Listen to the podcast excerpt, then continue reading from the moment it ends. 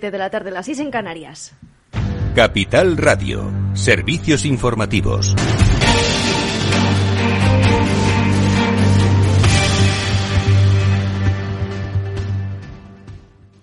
Buenas tardes. Cristiano Ronaldo deja el Manchester United que cotiza y nos preguntamos hasta dónde puede bajar Javier Luengo. Así es, Sofía, ¿qué tal? Muy buenas tardes. Lo acaba de anunciar el club británico en un comunicado en pleno Mundial de Qatar. Dice que el jugador luso va a dejar el equipo de mutuo acuerdo y de manera inmediata, por lo que a la vuelta de la concentración de la selección del país vecino no va a regresar al Reino Unido por la cita mundialista. Dice el club a través de Twitter que le agradece su inmenso trabajo por estas dos últimas temporadas en Old Trafford. También Recordemos que a principios de semana en una entrevista decía el propio jugador que se estaba forzando la salida del club. Una decisión que decías, el mercado no acoge de buena gana y los inversores salen de esta compañía cotizada en la Bolsa de Valores de Nueva York. Ventas que hacen hundirse al título más de un 1% a esta hora de la tarde. Muchas gracias Javier Luengo y Rivera. Avisa a Bruselas de, que el gobierno se va a oponer con contundencia al tope del gas de 275 euros el megavatio hora, en opinión de la vicepresidenta tercera y ministra para la Transición Ecológica, Teresa Rivera,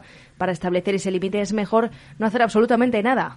Rivera ha criticado el, el, modo en el que Bruselas ha presentado el diseño de esta medida, el precio al eh, tope y la aplicación de las condiciones, porque asevera no se ajusta a lo que los Estados miembros han solicitado a la Comisión Europea. La reacción de la vicepresidenta tercera llega en el Senado, en plena sesión de control al Gobierno y después de que la comisaria de Energía, Kadri Simpson, compareciera esta tarde para anunciar la propuesta de Bruselas de establecer este tope de 275 euros al precio de las compras de gas lejos de los 40 euros que marca la excepción ibérica. Dicho tope propuesto por la Comisión se activará automáticamente ante excepcionales subidas de precios y limitará a un mes vista las transacciones en el mercado regulado, si bien el, el, mecanismo va a contar con un freno de emergencia para la suspensión en caso de que perturbe gravemente los mercados. El mecanismo de corrección del mercado, que se prevé poner en marcha a partir del 1 de enero y durante un año, establecerá el tope con un mes de antelación a los productos del mercado de futuros holandés TTF, que se utiliza como índice de referencia para el precio del gas en toda la Unión Europea, aunque es todavía una propuesta que deben negociar los países el próximo 24 de noviembre.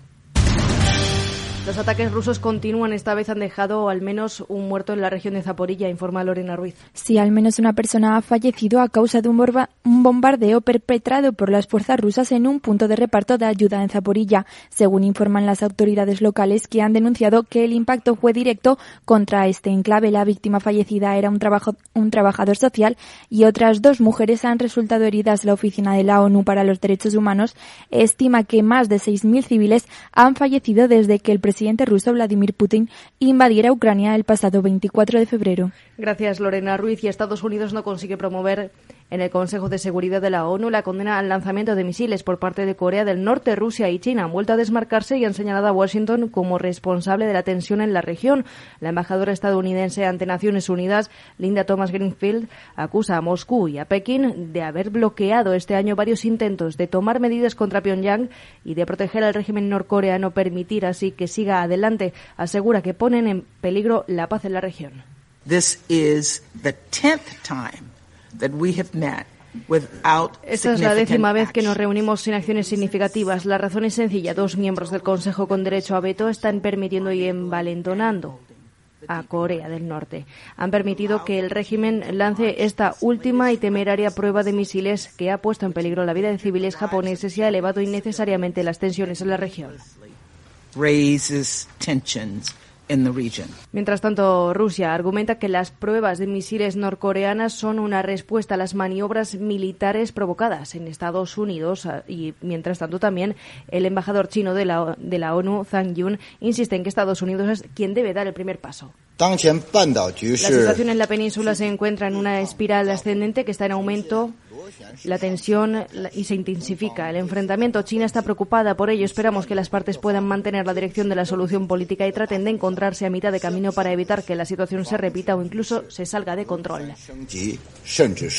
Pues es todo por ahora. Continúen informados en capitalradio.es. Les dejamos en Afterwork con Edu Castillo.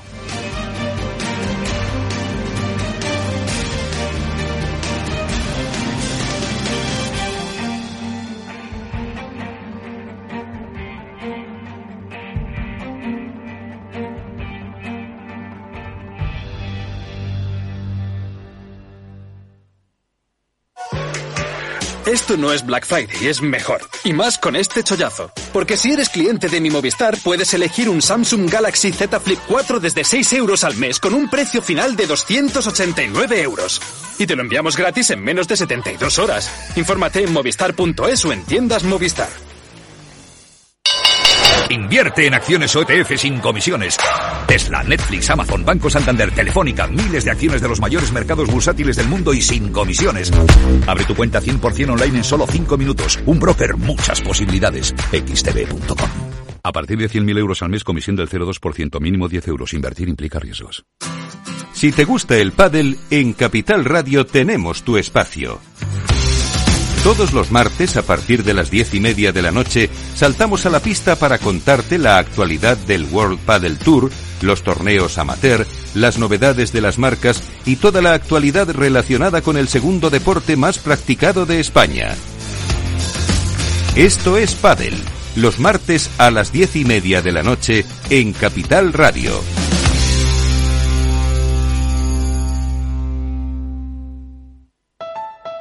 Escucha cada jueves, a partir de las 11 de la noche, en Líderes Globales, las entrevistas que Raúl Castro nos trae desde Florida. Personas inspiradoras de habla hispana que han destacado en sus actividades más allá de nuestras fronteras y que nos dejan sus enseñanzas y aprendizajes desde el punto de vista más personal. Líderes Globales, con Raúl Castro, en Capital Radio. Los viernes en Capital Radio te proponemos descubrir y comprender las estrategias de empresas con éxito que servirán de inspiración y ejemplo para la tuya. Escucha Metaempresas, un programa presentado por Andrés Arenas con la presencia y los consejos de expertos en distintas áreas y profesores de reconocida trayectoria. Todos los viernes a las siete y media de la tarde, Metaempresas, Capital Radio.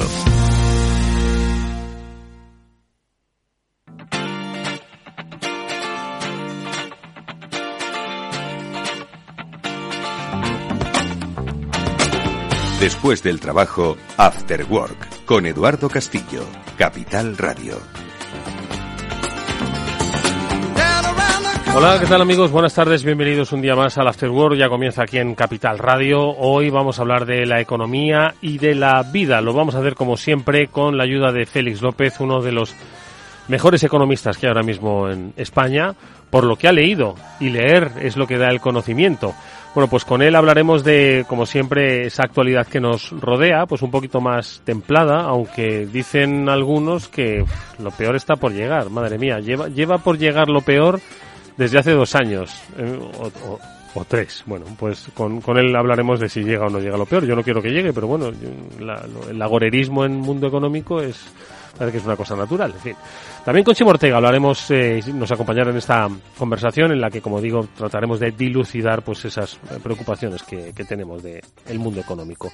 Haremos un, un pequeño paréntesis porque hablaremos con Fernando Ruiz Beato de circunstancias laborales. Siempre nos gusta actualizar un poco pues el estado de la legislación laboral y sobre todo pues de este de este mundial, sí, porque seguro que muchos de vosotros queréis ver el partido, pero os va a pillar pues en pleno curro, ¿no? Entonces, pues, pues yo sé que la afición al fútbol es que a veces es superior incluso a las fuerzas de trabajar, ¿no? Pues de ese escenario eh, laboral vamos a hablar con Fernando Ruiz Beato, porque oye, ¿podéis pedir permiso para ver el partido? Pues igual sí, o igual no y lo tenéis que ver a escondidas. Ahora, si os pillan, os puede caer una bronca, un, eh, un despido disciplinario, una amonestación. Bueno, pues se lo preguntaros a Fernando Ruiz Beato. Venga, que esto es el After Work, que está Jorge Zumeta a los mandos técnicos. Os habla Eduardo Castillo. Como siempre, encantado de hacerlo. Vamos allá.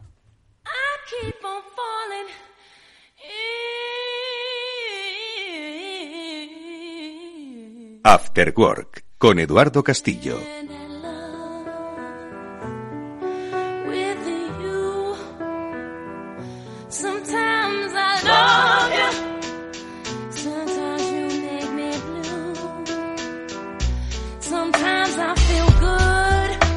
¿Qué tal, Félix López? Buenas tardes, ¿cómo estás? muy buenas tardes. Está la cosa un poco tranquililla, ¿no?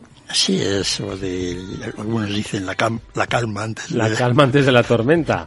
No sé, pero está, tenemos un poquito el coleo todavía de lo de las criptomonedas, ¿no? De lo que ya hablamos la pasada semana, pero que tampoco creo que haya mucho más que hablar, a no ser que tú hayas leído algo más, ¿eh? Que quieras compartir con nosotros, pero... No, en ese aspecto, pues bueno, un poco pues el shock general que todo el mundo ha el show este en el que estamos, ¿no? Sí, ¿no? Hasta cómo eso puede de alguna manera afectar a... Pero en principio sí estoy de acuerdo contigo que ha sido una semana un poco... Como decía uno, ¿y qué haremos? Por la próxima semana hablaremos del dólar, ¿no? Se nos olvidó la otra vez que quizá lo más notorio había sido la subida del euro. ¿no? Un 5% en una semanilla no estaba nada mal. Eso hacía que la factura del petróleo de por sí ya pues un poco reducida pues en, euros cayera un poco más, ¿no? Que ayude un poco a llevar esta vida, digamos, inflacionaria de una manera más relajada. Así que ahí andamos, ¿no? Viendo a ver cómo lo que dices, la crisis bien anunciada, pero que de momento, pues hoy ahí está. Mm, ahí está, ¿no? Que no acaba de llegar. Que si llega, que si no llega, que está Alemania parece ser que sí, porque el gas, etcétera, las empresas alemanas. Estados Unidos, pues no se sabe muy bien. ¿No? si los tipos de interés van a están cayendo bastante las ventas de casas etcétera ¿no? o sea que mm. en el fondo pues pero bueno si realmente no llega pues pues pues habrá que decirle a Chimo que, que su crisis... La crisis de Chimo, la, Chimo crisis. Sí, es una crisis buena. Es la primera vez que una crisis era buena porque de alguna manera reordenaba un poco todas las, digamos, eh, deficiencias o imperfecciones que teníamos en la economía, ¿no? Algunas ya se están arreglando solas, quizá porque las de las cadenas de suministro. Ah, yo creo que ah, para ser muy sencillo, ¿no? pues puestos a decir cuáles han sido las razones de... La crisis de la cadena de suministro es eh, consecuencia única y exclusivamente de la pandemia, ¿verdad? Del parón que hubo, es que se paró el mundo, que nunca había pasado, ¿no? Y se tuvo que reactivar. Bueno, una serie de razones. Para mí el 50% fue la ineficiencia de Estados Unidos en gestionar sus puertos. Bueno, porque porque se vio, quiero decir, hasta que una cosa no para no se ve la ineficiencia. Esto es mm. como lo de las estafas. También es cierto. Hasta que uno no para de, Sí, pero aquello fue ya exagerado. O sea, exagerado de... O sea, es para echarse las manos a la cabeza la incompetencia de la gente en California en arreglar el... Bueno, mira lo que pasó. Perdona, te estoy interrumpiendo. No, sí. Mira, ¿te acuerdas de Filomena? Chimo, buenas tardes. ¿Te acuerdas de Filomena, Chimo? Buenas tardes, Eduardo Castillo. Sí, todavía me acuerdo. Bueno, pues eh, nunca Madrid se había quedado colapsado durante cuántos días? Estuvimos allí cuatro o cinco días. Cuatro o cinco días, ¿no? Bueno, pues eso demostró pues la ineficiencia que hubo una ciudad de primer nivel, ¿no? Para, para limpiar dos calles. Dos calles. Que es que fueron los ciudadanos, los, los, los vecinos. Los vecinos que votan al alcalde, que dirían, ¿no? Fueron los vecinos. Madrid tiene alguna calle más que dos. Cuando se cuando se, se bloqueó algo, pues es cuando se vio la ineficiencia. En el puerto de Los Ángeles entiendo que también se vio. Sí, pero entiendo que pasa en todos lados. No, efectivamente, cuando uno recibe algo nuevo, difícil de manejar, pues es donde se le ve a uno, no, digamos, las faltas. O las, faltas que igual. Pues, claro, no podemos tener el No digo que os decía que esas son las famosas pruebas de estrés oh. que no están previstas, que son las mejores. Sí, exactamente. ¿Qué pasa si una prueba de estrés de Madrid? ¿Qué pasa si tenemos una filomena del doble? ¿No? Exacto. Eh, que es un problema, pero por lo menos ya hemos tenido la prueba de estrés, ya sabremos qué hacer si nos viene otra. Entonces, pues bueno. Pero, aunque el hombre es el único animal que tropieza varias veces en la misma piedra y yo ya no digo dos. Eso generó problemas en las cadenas de suministro de Madrid. a la hora de, no, lo de ¿Os acordáis del papel del váter? Sí, sí, no, eh, eh, esa es la prueba de la prueba la prueba ácida ahora de todo de toda crisis, ¿no? La desaparición del papel higiénico en los supermercados por falta de transporte o por cualquier otra razón. Pero bueno, lo que estábamos hablando es que estos problemas, digamos, de, cadena de suministro, cuyo reflejo era lo que mandaba, lo que costaba mandar un contenedor por el mundo, pues ya se han más o menos resuelto. Todavía siguen un poco altos los precios, pero van cayendo y de alguna manera pues yo estoy notando que mucho producto que venía de Extremo Oriente pues ha rebajado. Incluso muchos precios que, que se nota, ¿cuándo se nota que, los precios van a bajar? Por ejemplo, una pista, ¿no? Cuando empiezas a ver muchas ofertas, bienes de consumo, los bienes industriales también, pero no es más difícil tener datos, ¿no? Pero los bienes de consumo se ve fácilmente. Es cuando empiezan a hacer, hacer ofertas de la segunda unidad por la mitad de precio, cosas así. No te bajan el precio, pero te dan más. Mm. ¿No? Y no bajan el precio porque va a ser que ocurra. ¿no? Que el precio no va a volver a subir o lo pueda mantener. Porque una vez que se baja un precio, subirlo es complicado. ¿no? Por eso pues esta inflación ha permitido a muchas empresas subir los precios, como todo el mundo estaba en la misma. Entonces se notado ya mucho bien de consumo, pues en el segunda unidad mitad precio y similares, 3 por 2 cosas así, ¿no? Y entonces esa es una sensación de que los fabricantes, pues, pues oye, les gustaría vender a un precio más bajo, no te bajan el precio y te dan un poco así. Así que yo creo que por ese lado de las tensiones de la cadena de suministros al ritmo de la inflación, pues ya se ha parado. Por el, por el tema de los ingresos, que es otra de las ideas que se dicen, Estados Unidos dice que todo se, toda esta inflación se debe a los cheques del gobierno. Mm. Yo digo que esa influencia fue pequeña. Pero bueno, cada uno tiene sus ideas. Pues ya también se, está, ya se acabaron los cheques tiempo A y el dinero en la cuenta corriente pues está quedando ya reducido. O sea que por ahí tampoco hay posibilidades de suministro. Y queda la tercera pata de esta inflación, que es el precio de la energía. Y entonces, pues bueno, eso ha ido cayendo, el gas está un poco más baratito, con lo cual, pues, sobre todo, ha sido lo básico ha sido el precio de la energía eléctrica en todo el mundo. En Europa esa ha sido la puntilla, en España, ¿no? Porque luego todos los fabricantes, los tenderos, etcétera, pues generan sus precios en base a componer costes en los cuales el coste de la energía es grande. Mm. Entonces parece que eso está también congeladito. Ya veremos cómo evoluciona esto, ¿no? Bueno, pues eh, lo, veremos. Vamos ahora a, vamos a seguir viendo porque además os quiero sacar un decálogo de, de, tragedias que van a suceder en el mundo, que son las que el otro día dijo Nuriel Rubini.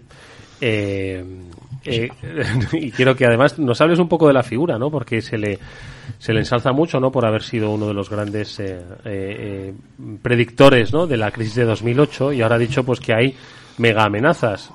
La información la sacamos de la BBC, ¿vale? No de un portal así chusco. lo vamos a comentar antes. Pero, Félix, ¿tú vas a ver mañana el partido o no? Mm, espero que sí. A las 5 es, ¿no? sí, ¿no? Mañana es España, Costa, Rica, ¿no? A las 5. Mm. ¿Y tú, Chimo, lo vas a ver mañana? Me gustaría. Pero... pero es una mala hora porque estaré trabajando. Exacto. Pues de eso es de lo que vamos a hablar con nuestro siguiente invitado. Venga.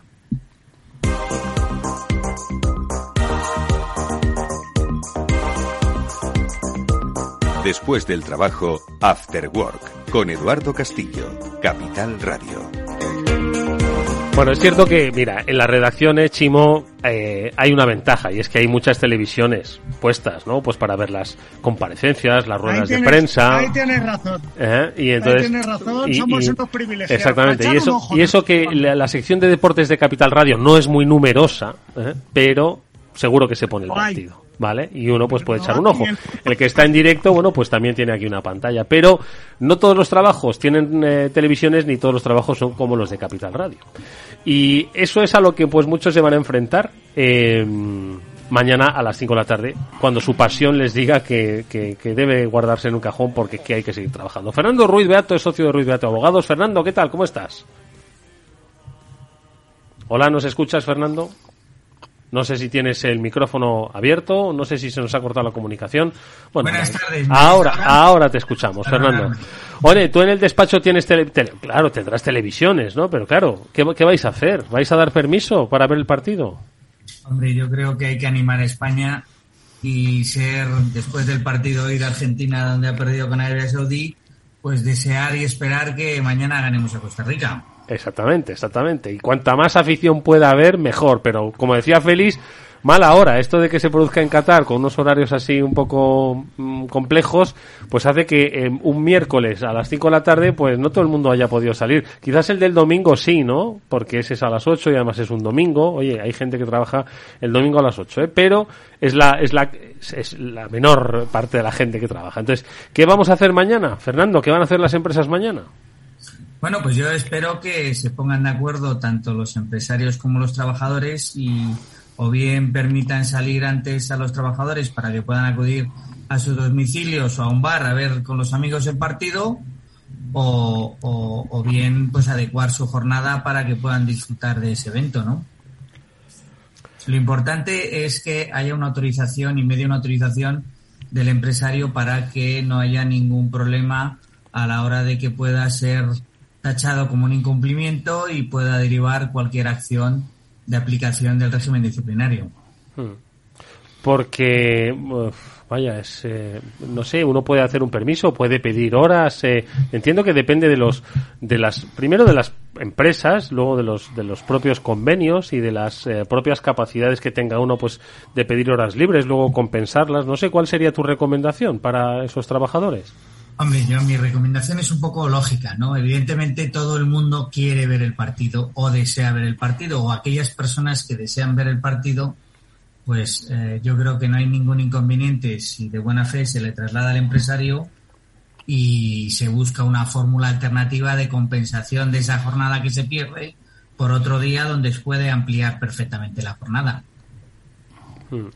Y, puede haber, eh, pues no sé, el hecho de, de, alguna alguna acción disciplinaria si de repente uno pues eh, se ausenta o le pillan viéndolo dentro, porque al final, ojo, uno pues puede conectarlo, ¿no? Dentro de la de su móvil, de los diferentes ordenadores. Hay capacidad sancionadora. Entiendo que depende de la sensibilidad de la empresa también, ¿no? Pues mira, aprovechando porque en estas cosas siempre parece que vienen vienen unidas, ¿no? con la celebración del, Mundial, pues acaba de salir una sentencia muy reciente de un Tribunal Superior de Justicia donde establecía que la conducta reprochable de un trabajador que había estado viendo un partido de España contra Suiza mm. era meritoria de una sanción, pero no de un despido disciplinario. El juez entendía que esa conducta no era lo suficientemente gravosa y culpable como para justificar un despido en tanto en cuanto además no había generado ningún perjuicio para la empresa. Por tanto, em, hay que saber graduar y medir los incumplimientos de los trabajadores, cosa que es una cosa que normalmente las empresas no lo hacen. Estamos acostumbrados en España a no aplicar el régimen disciplinario. Eso es lo que te iba, es lo que te iba a preguntar, porque yo creo que muchas veces en España cuando hablamos un poco de legislación o regulación laboral y sobre todo de la, de, la, eh, la, relación entre el empleado y el empleador, siempre vamos a máximos, o blanco o negro, o lo tienes todo o te despiden, pero nunca eh, eh, hemos hablado, ni siquiera sabemos si hay pues un, una gran, un gran espacio ¿no? de, desarrollo de pues medidas que no signifiquen necesariamente el, el despido total, pero sí que implique, bueno, pues oye, no, no toques de advertencia, sino que de alguna forma pues no se tenga que recurrir a la extinción total del, del puesto de trabajo, Fernando. Totalmente de acuerdo, Eduardo, porque no toda conducta reprochable de un trabajador es constitutivo de, un despido disciplinario. O sea, previamente eh, eh, hay conductas, primero, que no redundan de la gravedad suficiente como para hacer un despido y además que los convenios colectivos en sí mismo, dentro de su articulado y en sus términos, suelen establecer qué se considera como falta leve, qué se considera como falta grave y qué se considera como falta muy grave, y luego viene a establecer en función de la tipificación de esa falta qué tipo de sanción se suele imponer o no. El problema muchas veces es que las empresas eh, a lo sumo advierten verbalmente, pero la verdad es que pocas de ellas utilizan el régimen disciplinario y al final por una circunstancia o una conducta eh, que rebosa para ellos el vaso, acaban eh, adoptando una decisión drástica que hace que muchas veces eh, pues ganar un despido disciplinario sea algo harto que complicado, ¿no? sí. Mm. Acudir a un juzgado a la hora de defender un despido disciplinario, pues si previamente no has advertido, sancionado, y si además no acreditas muy bien esos incumplimientos, y esos incumplimientos evidentemente pues tienen la significancia e importancia suficiente como para justificar ese despido, pues simplemente por aplicación de la teoría gradolista, normalmente lo que hacen los jueces es establecer que no, que no tiene, hmm. no tiene la gravedad suficiente como para, para justificar un despido disciplinario y sí una sanción, por ejemplo, de suspensión de empleo y sueldo o una amonestación por escrito. Eso es lo que te iba a decir, ¿no? ¿Qué tipo de sanciones intermedias hay? ¿Amonestación por escrito qué, puede implicar? ¿La suspensión de empleo y sueldo durante X días? ¿Cuáles son un poquito las más frecuentes? Pues mira, una amonestación por escrito sería una, lo mismo que una advertencia verbal, lo que pasa es que se hace constancia por escrito de que se están llamando la atención. Mm. Oiga, usted se ha equivocado, ha hecho una cosa mal, es cierto que, es, que no tiene mucha trascendencia, no tiene mucha gravedad, pero yo le amonesto, le advierto que no lo vuelva a repetir o si se repite, pues que esa conducta ya puede tener una, una tipificación mayor y por consiguiente la sanción puede ser mayor. Una suspensión de empleo y sueldo lo que implica es que el trabajador pierde durante los días que está suspendido de empleo y sueldo la remuneración por la prestación de su trabajo.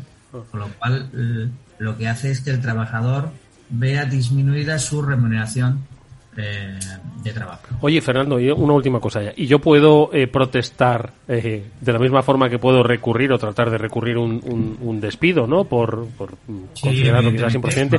Yo puedo también eh, considerar improcedente una amonestación o un tres días de empleo y, sueldo. Claro, cualquier trabajador ante la sanción impuesta por una empresa puede impugnar dicha sanción. Evidentemente hay un procedimiento específico que es la impugnación de sanción. Bueno, pues anda, preguntad, que, que yo creo que no, no hay ogros ni ogras en, en las oficinas, preguntad si podemos ver el fútbol en conjunto y si no, bueno, pues grabadlo, tapaos los oídos cuando canten los goles de España y luego lo veis tranquilamente en casa con una buena cervecita. Y así os habéis ahorrado pues una sanción, aunque tengamos el precedente de lo de Suiza, pero bueno, nadie quiere que a uno le pongan una suspensión de sueldo de empleo. Fernando Ruiz Beato es socio de Ruiz Beato Abogados, como siempre es un placer escucharle. Gracias, Fernando. Eh, que venga, vamos a darle una buena paliza a Costa Rica, a ver si podemos hacerlo. Mucho ánimo a España. Venga, hasta pronto.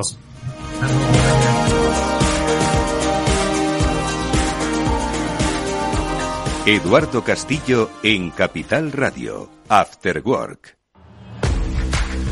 Te sientes atraído por invertir pero no sabes por dónde empezar. XTB, el broker líder en el mercado europeo con más de 500.000 clientes, pone a tu disposición la mejor oferta del mercado, ninguna comisión en la compra y venta de acciones y ETFs de todo el mundo hasta 100.000 euros mensuales. El proceso es muy sencillo, entras en xtb.com y en 5 minutos abres una cuenta completamente online. Además dispondrás de la mejor formación del sector a tu disposición, análisis diarios de mercado y atención al cliente las 24 horas al día. Un broker, muchas posibilidades, xtb.com. A partir de 100.000 euros al mes, la comisión es del 0,2%, mínimo 10 euros. Invertir implica riesgos.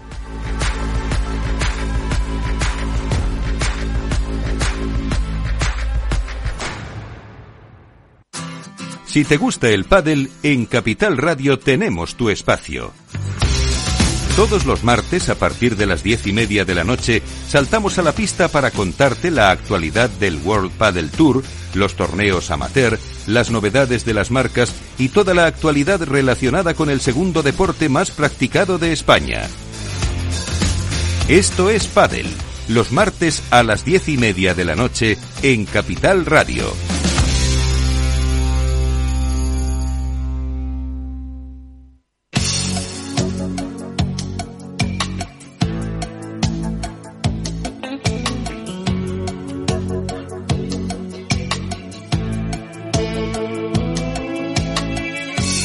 Después del trabajo, After Work, con Eduardo Castillo, Capital Radio. Hombre, a no ser que estés pilotando un avión en ese momento a las 5 de la tarde, conduciendo un autobús, operando a alguien a corazón abierto, pues manejando una máquina sensible. Uh... Sí, ¿no? Sí, pero bueno, luego, lo, podrán ver. Pero el resto yo creo que, a no ser que es un trabajo así que exija concentración, se puede hacer la revisión de las nóminas del mes. No, eso. mucha gente en supermercados, etcétera, ¿no? Sí, que no, tienen cara al público, ¿no? Claro. O sea, que hay mucho... Tampoco hay tanta gente que ve el fútbol. Quiero decir que hay mucha parte, mucha gente. Ya, pero hay gente que no ve el fútbol habitualmente, pero a España sí, como en mi caso. Sí, sí. Simo. Yo os recuerdo, es decir, el fenómeno de España, yo lo recuerdo cuando España ganó el Mundial. Pero ¿Te acuerdas que estábamos en el periódico, compartíamos periódico, Chimo? ¿Cómo lo vivimos entonces? Madre mía.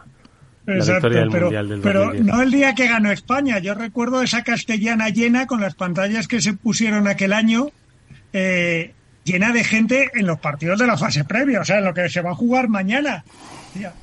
O sea, es un fenómeno cuando juega España. Pero bueno, como tú decías, Eduardo, nosotros ya lo disfrutamos cuando trabajamos juntos en el periódico, pero es que tenemos la suerte de que en las redacciones hay televisiones. Sí, y, muchas, y muchas. Y la pantalla en la calle otras veces ha sido en verano, pero ahora nos ha caído con un pues frío que está llegando. Un pelón y una lluvia que para qué, ¿sabes? Sí. Pero bueno, esto es lo que tiene hacerlo en Qatar, supongo que alguien ha decidido pues que era interesante hacerlo en Qatar. Pero bueno. Eh, Vamos a, comentar lo de Nuriel Rubini, ¿vale? Ha dicho hace poco, hace relativamente poco, además también habló de las criptomonedas y le han dicho que, que si es un vendido de los bancos centrales europeos, pero yo ahí es que ni entro ni salgo. Nuriel Rubini, ¿quién es? Bueno, es un economista que ha escrito bastantes libros y es muy bueno. Quiero decir, cuando yo tengo dos o tres libros de él sobre banca, funcionamiento, etcétera, y la verdad es que lo que lees es profundo, un competente. Poco a poco ha ido cogiendo un poco digamos... showman. Sí, la parte está de, de, predecir, pues oye, cinco de las pasadas dos crisis y, mm. y, ese tipo de cosas, ¿no? Y bueno, pues como todavía pues tiene cierta capacidad y competencia, lo que dice normalmente pues se puede entender, ¿no? Y de alguna manera decir, oye, si es cierto que a raíz de, de, de, de las diez estas no que se ha hecho bastante famoso últimamente, pues he recibido muchas llamadas de amigos, oye, este se ha puesto un poco ya pisado, ¿no? Sí, pero bueno. ¿Queréis que cante las, las cinco eh, mega amenazas eh, que se ciernen sobre la humanidad? ¿Las canto, Chimo? Sí, Empiezo. por favor, cántalas, no, no, no, ganar el campeonato del mundo. Que perder ante Costa Rica. La primera está feliz. A partir de mañana esa es la primera y más después de Perder ante Costa Rica. A ver, la primera de todas decía, ¿eh? decía, es un poco pedestre lo que, lo que publica aquí la BBC, la madre de todas las crisis de deuda. Bueno, las voy a leer las 10 y tú te quedas con la, ¿vale? Con, con un par de ellas muy malas y Chimo con otras dos malas, ¿vale? La madre de todas las crisis de deuda. Fracasos públicos y privados. No sé si se refiere esto a, pues, a la incapacidad de llevar a cabo pues, la prosperidad que se le presupone al sector privado eh, gracias a un entorno regulatorio y facilitador que se le presupone al sector público. Entiendo que eso es así, pero ya insisto que esta es la redacción. La bomba de tiempo de... Perdona, Chimo, dime. No, no te interrumpo. que esa me la iba a quedar yo, pero me, me tirabas de la lengua ya. A ver, la bomba de tiempo demográfica. ¿Vale? Entiendo que es el envejecimiento pues, de las poblaciones occidentales, etcétera, etcétera. La trampa del dinero fácil y el fin del boom del dinero fácil. Bueno, sí. Tipos bajos, ¿no? Bien. La gran estanflación que viene. Crecimiento de precios, decrecimiento de mm, producción, riqueza. El, el colapso de las divisas y la inestabilidad financiera. Bien. El fin de la globalización es decir, volvemos hacia una especie de, de, renacionalización ¿no? de fronteras comerciales. La amenaza de la inteligencia artificial. La tilda como amenaza. La nueva Guerra Fría, entendido, entiendo, entendido como, pues, supo consecuencias ¿no? de, este, de la guerra de Ucrania y la polarización de los bloques geoestratégicos. Y por último, un planeta inhabitable. ¿Qué te parece? A ver. Pues me está, me ha puesto una depresión de caballo. ya te digo, ya te digo, madre mía. Ya te digo. Solo falta la invasión alienígena, ¿sabes? Bueno, pero es que eso es como la filomena y la, y la pandemia, eso llega sin avisar. No, ha puesto, ha puesto el número 10 lo que mucha gente ahora, que está tan de moda, podría el primero, ¿no? Lo del cambio climático. Bueno, el planeta. El planeta ya, pues no va a ser esto un planeta, esto es ya un basurero. Y, lo es, lo es, ¿eh? lo es. Y no exageres tampoco. Oye, tú que paseas por Madrid, hay que ver cómo está Madrid. O sea, Madrid está hecho un asco.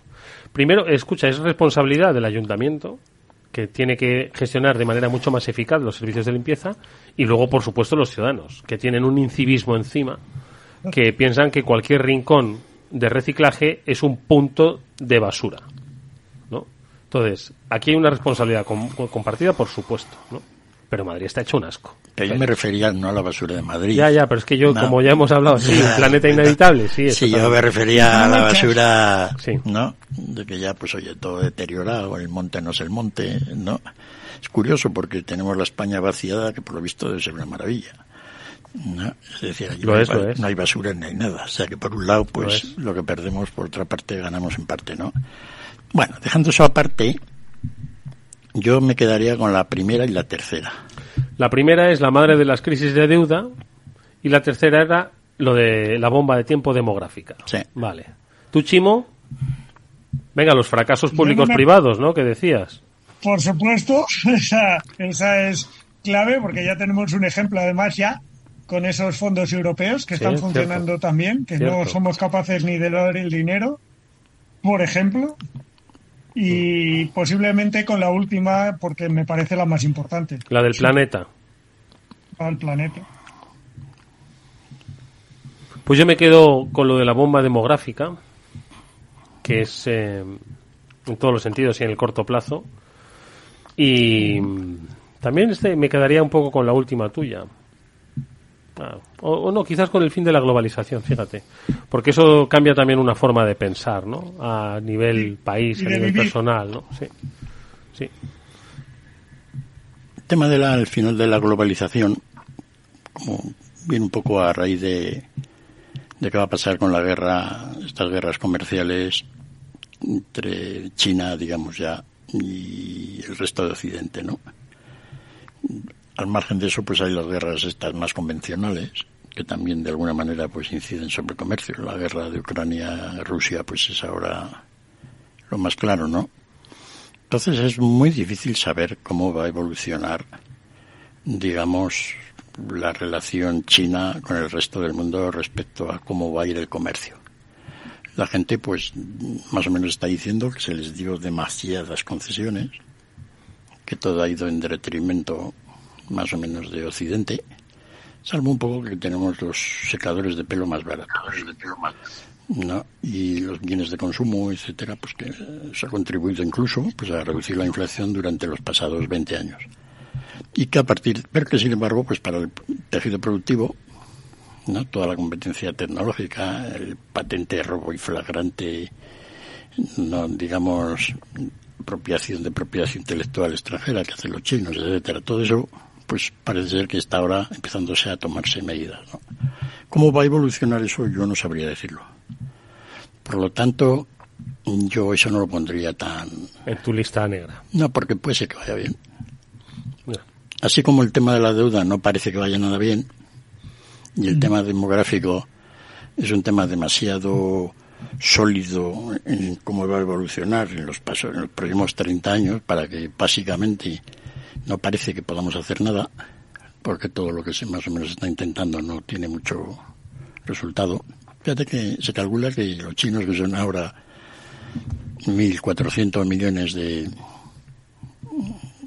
de personas, pues a finales de siglo, no está aquí a la vuelta de la esquina, ¿no? Pero pues muchos de los que están naciendo ahora en España llegarán más o menos bien a aquella época pues va a haber menos de 700 millones, menos de la mitad.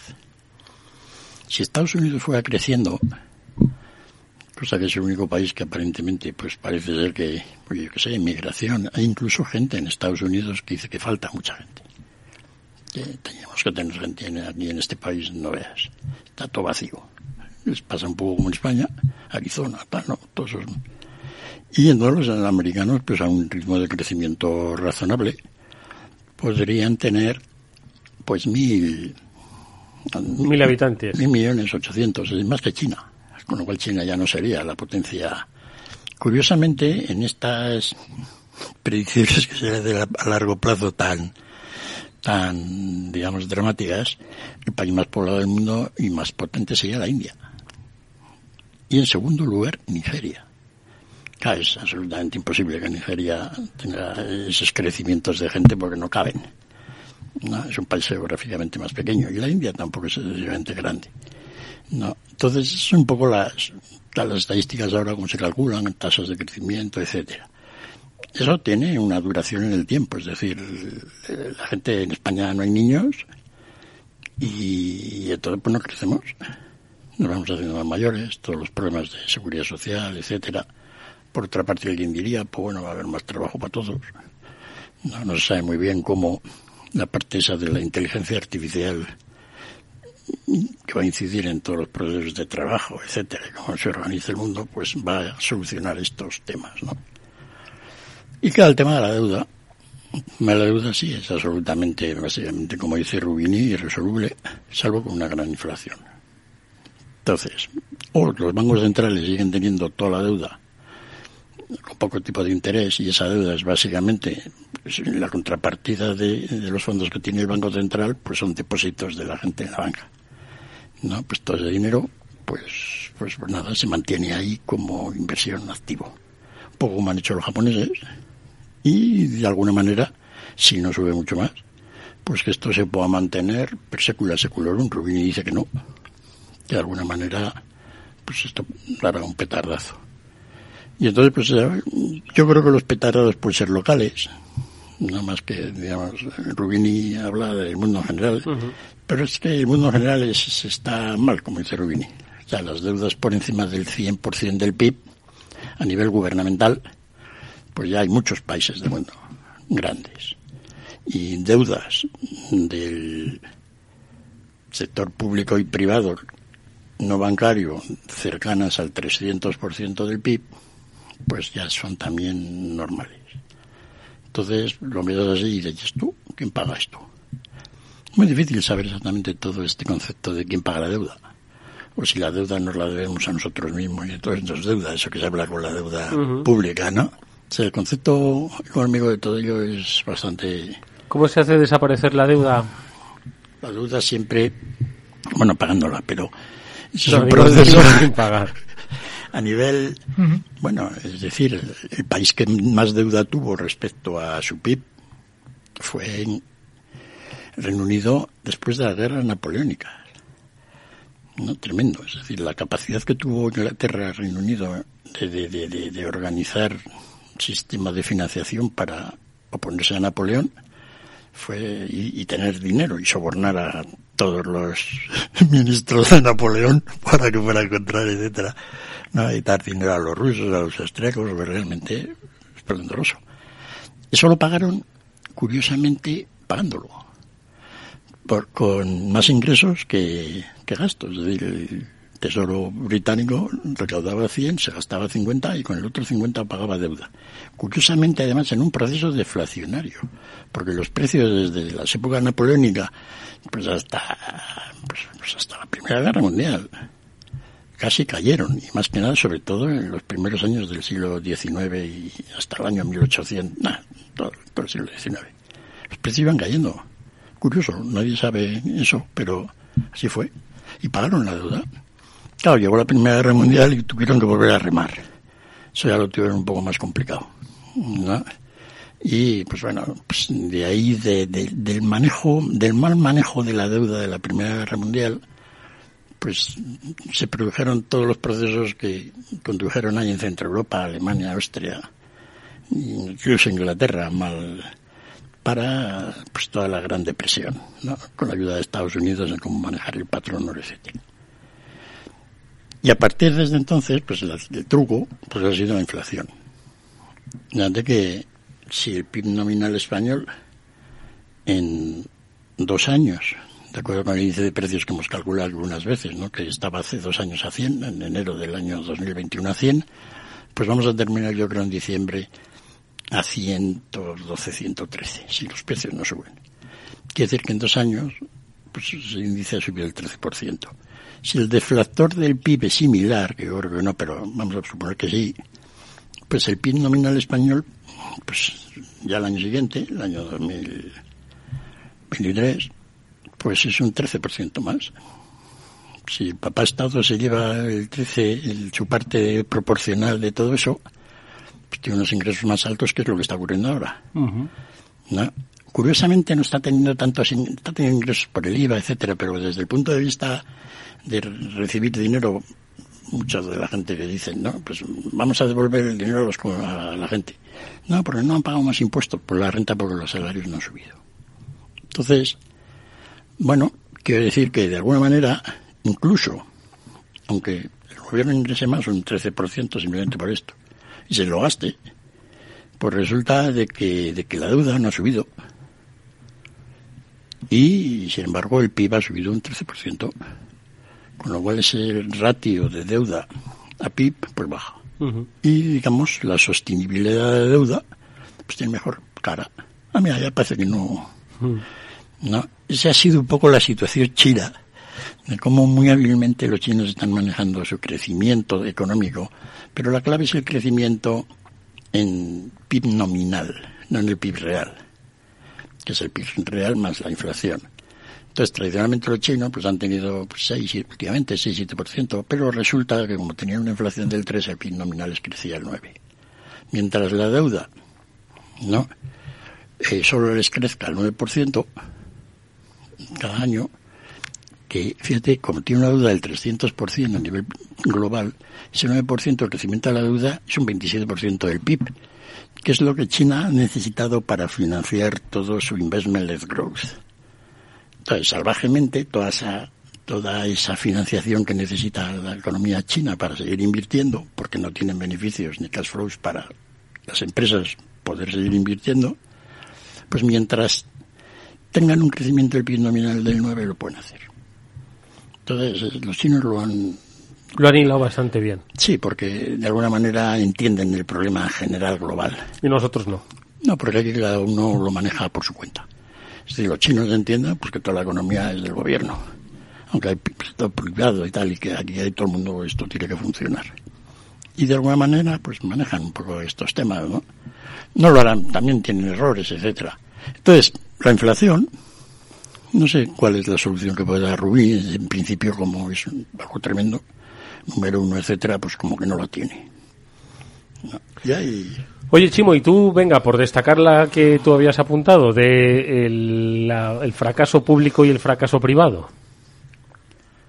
Pues a mí me parece que, a ver, yo siempre, cada vez que hablas de inversiones, de desarrollo, de salir de la crisis, oyes eso de la colaboración público-privada y cada día me convenzco más de que no funciona porque cuando, por ejemplo, y ponía el, ejemplo antes de los fondos europeos, es que no somos capaces de distribuirlos. Es que damos un plan de ayudas para incentivar los vehículos y lo hacemos tan complicado que no somos capaces de agotar los fondos. Eh, o sea, es que eh, yo creo que no tenemos claro esa colaboración público-privada, o que no tenemos, o que el sector público especialmente no tiene claro hasta dónde puede ayudarle el sector privado. Mira, yo me, quiero centrarme en mi sector, pero lo de las zonas, lo de, lo de las zonas restringidas de circulación, esas zonas se ven en los municipios y esos planes de movilidad que tienen que presentar 149 ayuntamientos al final, de aquí a final de año, es que lo tienen implementado ni el iba a decir el 30, ni el 20% de ellos se ven con capacidad de implementarlo y hay que ampliarlo. ¿Por qué? Porque requiere colaboración público-privada y no se han sabido entender los ayuntamientos con las empresas que son las que tienen que implantar las cosas.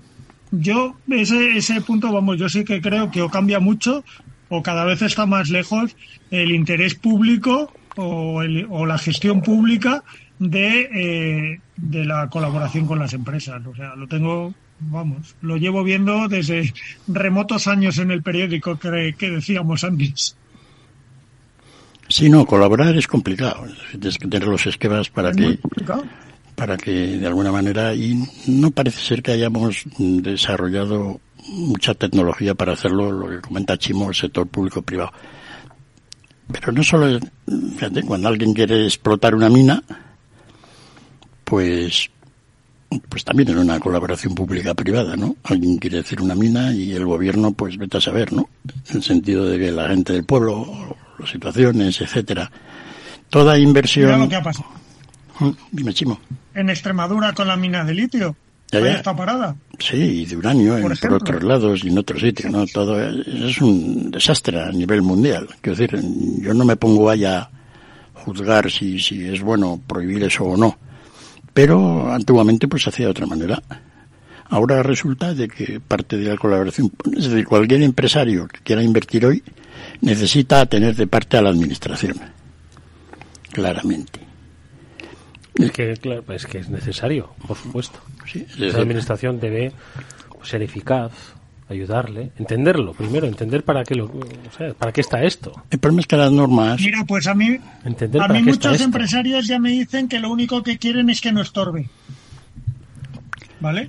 O sea, que últimamente están, no están siendo tan, o sea, es tan poco fluida en muchos casos la, la, la comunicación entre la administración y las empresas de con que no me estorbe me vale, con que no me ponga trabas.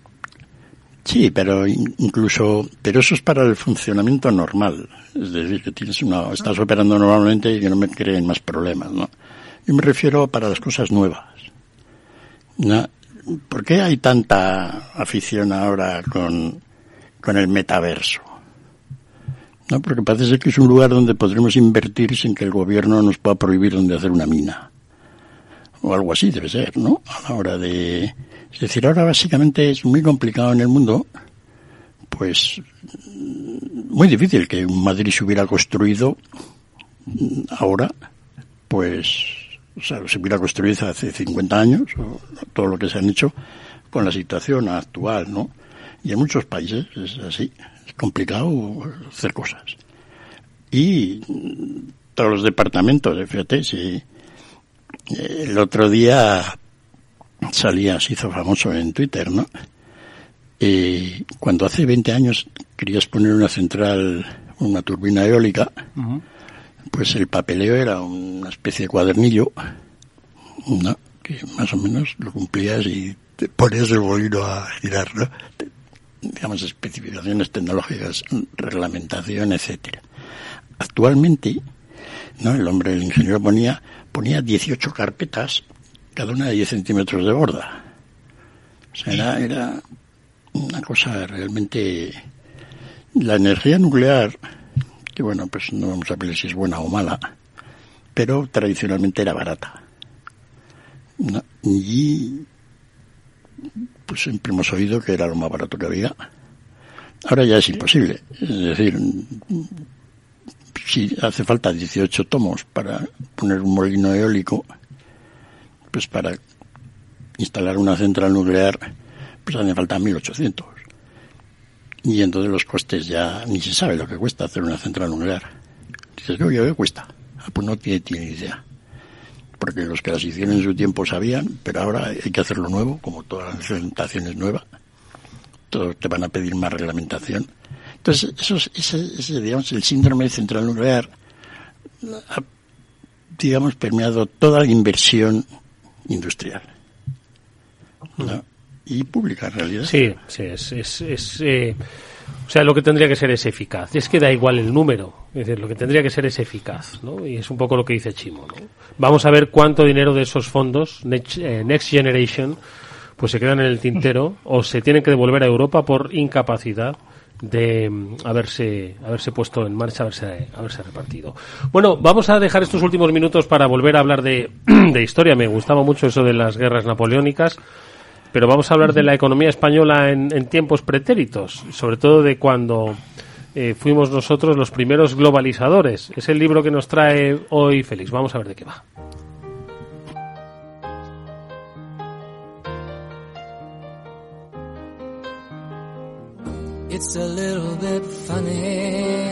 A ver, España, la primera globalización, de José Luis López Linares, Félix, que es un libro de historia económica, ¿qué es? Un libro de que hoy dices esto y, te llaman fascista por leer esto, pero bueno. Sí, claro.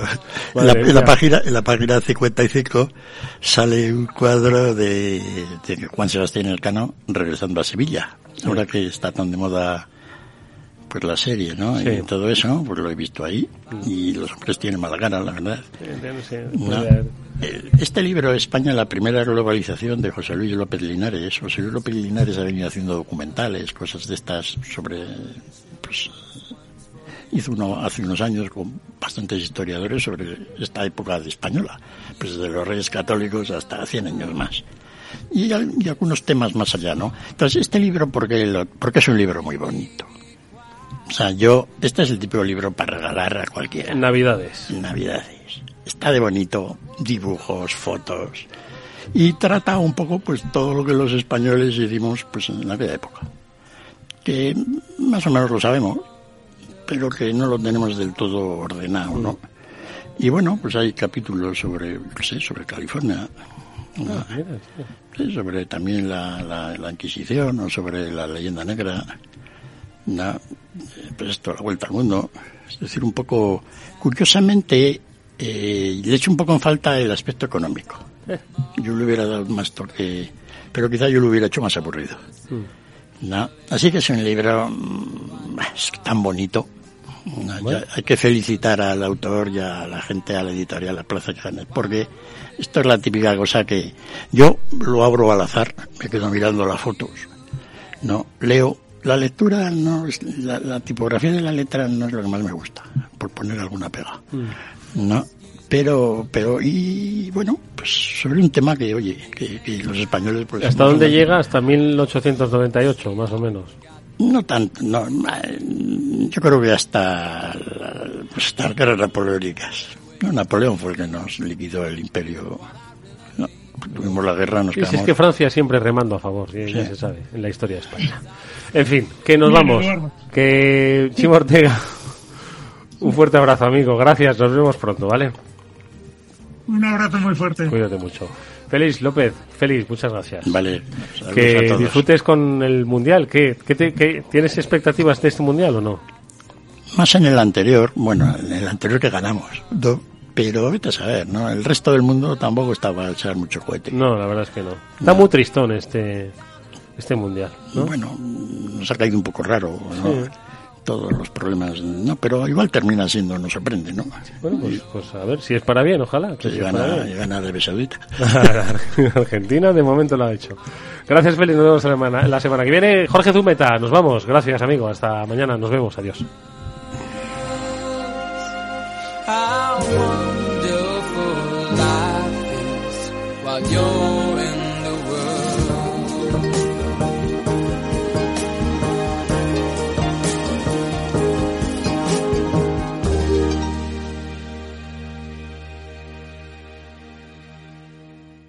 ¿Qué es ir más allá? Con Arval podrás llegar donde te propongas de la forma más sostenible y asegurar un mundo mejor contribuyendo a la seguridad en carretera, al futuro de las ciudades y a la calidad de vida. Ser responsable sin tener miedo al liderar el cambio. Arval, la transición energética arranca aquí. Más información en arval.es.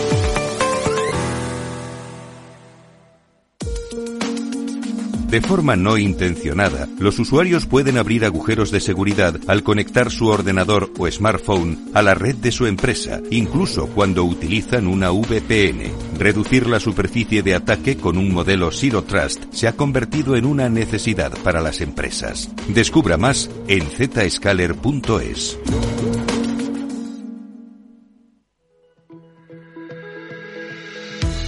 En un contexto socioeconómico complejo y frente a grandes retos de futuro, el próximo 23 de noviembre el diario El Economista celebra la duodécima Noche de la Economía, donde reunirá a los líderes del sector económico y financiero más relevantes de España. En esta edición contaremos con la apertura institucional de la vicepresidenta primera y ministra de Asuntos Económicos y Transformación Digital del Gobierno, Nadia Calviño. Inscríbase y siga la retransmisión en directo en la noche de la economía.com. Del Economista, medio líder en información económica en español.